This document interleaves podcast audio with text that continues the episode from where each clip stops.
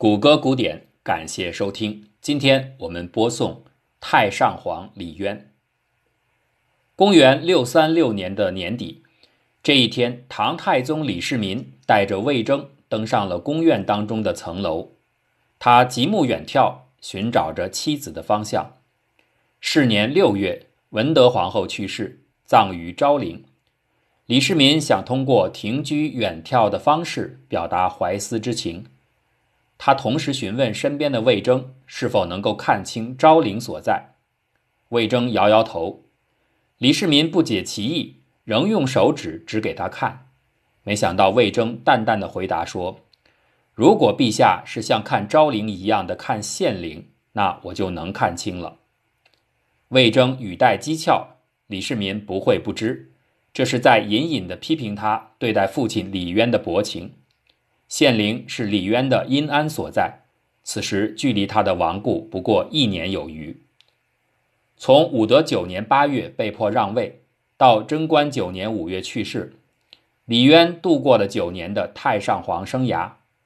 毫无疑问，玄武门之变后的这九年，对于曾经笙歌锦绣，却在没有精神准备的情况下意外陷入囚鸾的唐高祖来说，是艰难而苦涩的。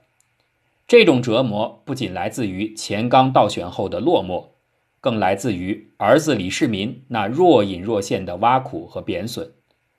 当然，曾经的天策上将或许自己不以为意。既然我曾在示弱时被这样的冷暴力折磨了那么久，那现在的归还不过是一种平衡罢了。父子情分在春情荡漾的权力洪波当中，不过是浮沉偶现的一夜。可东可下，身不由己。玄武门之变前的李家故事，历来众说纷纭。无论后人如何评说，在秦王和太子之间，李渊的情感天平究竟是如何取舍的？但从最终展示出的结果来看，至少在李世民的视角下，李渊让他最后的期待落空了。分隔两大集团与洛阳、长安两处。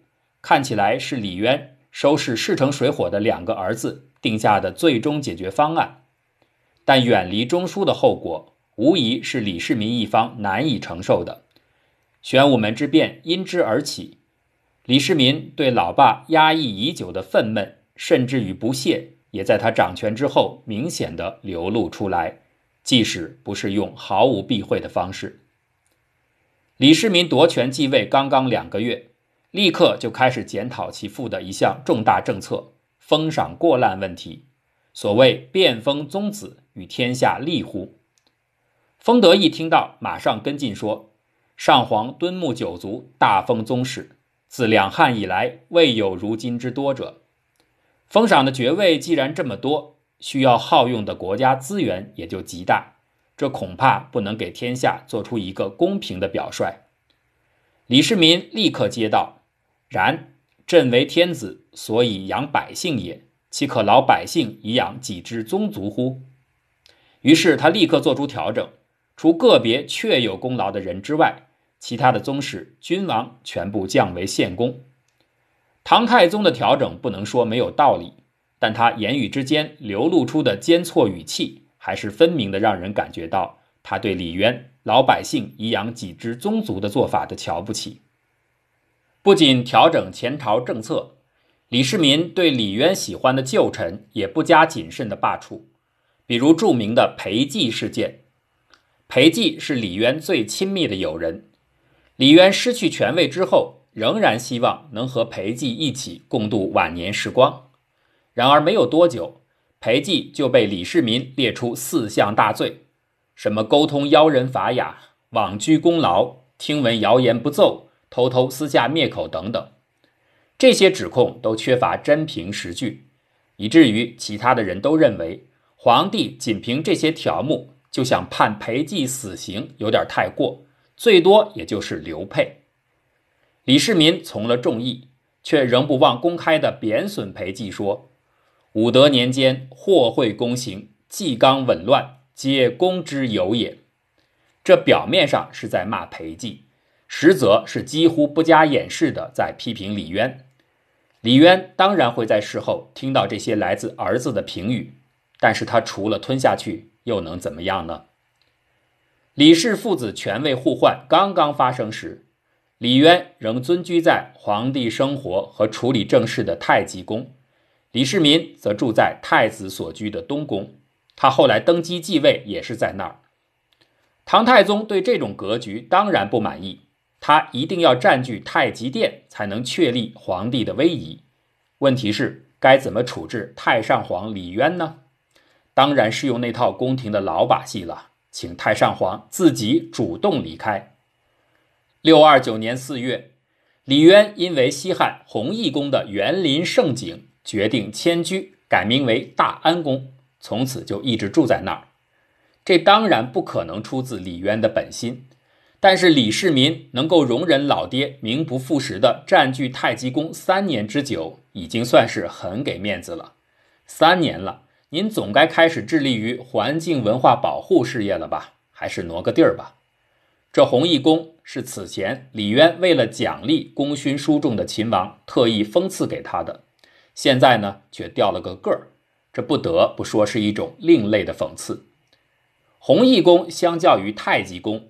硬件条件差的不是一个数量级，以至于后来的监察御史马周特意上书李世民，委婉地提醒他说：“您老爸怎么说也是至尊之位，您住到城里，他住到城外，而且房间的使用面积那么小，虽然是他老人家一心要求简朴的，而您呢也是出于孝道，不得不遵从父亲的意见，简行朴素，但是这让别的外国人看到总不好吧？”所以，我请求您还是修理一下太上皇的住宅，起码说明您特别有孝心。在李世民的内心坐标系当中，早已给高祖找到了一个他认为最合适的位置——刘老太公，就是无能而且碍眼的刘邦的老爸。汉高祖九年，未央宫落成，刘邦宴请众臣，也包括他老爹。结果呢，喝酒的时候，刘邦故意给太公敬酒。而且奚落他说：“你以前总是抱怨我这也不行那也不行，治不下什么产业。你看看现在我跟其他人比，谁治的产业更多？”大家伙哄堂大笑，当然也就不会有人去顾及这位老人内心的感受。刘邦的老爸毕竟从来没有得享过大位，他受点嘲笑，反差也许没有那么大，但是这在李渊身上一定是完全不同的。自从李渊被强行的驱离太极宫之后，李世民对他父亲的贬损更加没有顾忌。李世民曾经一再宣称，李渊对突厥称臣是他心中的奇耻大辱，所谓坐不安席，食不甘味。可是从现在的史料来看，称臣之说一直是李世民单方面的讲法。李渊对于突厥关系的处置成就，当然不能和李世民相比。但把一时隐忍的政策直接说成是称臣，无疑是不实的。或许李世民也不是有意在撒谎，他就是单纯的瞧不起李渊。六三零年二月，李靖大破颉利可汗，并把他俘获到长安。李世民特意在凌烟阁上安排盛大的酒会，庆祝这一胜利。席间，李渊弹琵琶，李世民亲自跳舞，狂欢了一夜。这个场面对太宗来说当然是彰显武功的家宴，但对高祖来说恐怕就别有一番滋味在心头了。如果说这次聚会对李渊的挤兑还不够明显的话，那到了六三三年的十二月，李世民特意选在汉未央宫的故址，也就是刚才所说的刘邦讥讽他老爸的地方宴请李渊，这一幕就真的让李渊下不来台。当时，李渊让两名战俘首领北可汗跳舞，南蛮王吟诗。他笑称：“胡越一家自古未有也。”这个时候，李世民做了什么呢？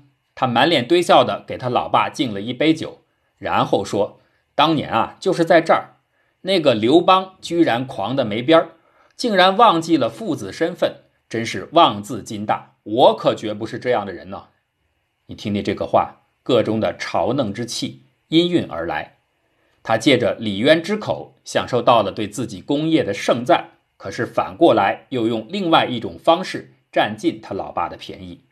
落寞的唐高祖一定是冷暖自知。说起冷暖，这也是让后人最有些贬斥李世民代父之道的地方。就算你要看紧他，有的时候偶尔情不自禁地损他两句，起码物理生活上还是应该尽可能的优待高祖。李渊素来喜欢游猎，但是自从他成为太上皇，就哪儿也去不了了。李世民自己多次在酷暑盛夏移居九成宫避暑，却根本不管李渊的近况。马周上书说：“太上皇上流热所，陛下自逐良处，温情之道，臣妾未安。”这就是在提醒李世民稍微注意点影响。但是李世民完全不在乎。直到后来，李渊已经身染重病。这个时候，李世民反而积极主动的多次敦请太上皇避暑，还要为他营造避暑的大明宫。如果说这不是在故意折腾他老爸，实在很难理解。公元六三五年五月，七十岁的李渊走完了人生之路，被埋在献陵。献陵的营造实际上是仓促之间行事的。李渊曾经自己立下遗愿：园林制度务从简约。可是李世民批示：一汉长陵故事勿再重后。长陵就是刘邦的坟。李世民总得在这个时候显示一下自己的孝道。但是后来经过房玄龄、虞世南的极力劝阻，说陵墓之事厚葬无益，只能招来盗贼。所以呢，皇帝就同意按照光武帝园陵的标准修建高祖陵寝。光武帝的园陵是依山为陵。可是献陵却并非如此。实际上，李渊的陵墓在唐代帝陵当中是鲜有的堆土为陵，而非因山为陵。这样做是为了节俭吗？不是，堆土方式其实要省事的多。这么做的目的，现在看起来最大的可能仍然是李世民要把李渊永远定格在刘老太公的位置上，因为刘邦老爸的墓就是堆成覆斗形态的制式。地理距离上，两个太上皇挨得如此之近，又用同样的样貌为陵，或许李世民心中积压的怨气实在太过深沉，太过抑郁。李渊死了，对于李世民来说，他更多的意义是让自己后来同样遇到楚魏相争时，选择了两大势力之外的李治，没有再让玄武门的同门残杀上演，这也就算是爷爷。留给孙子们的一丝福音了。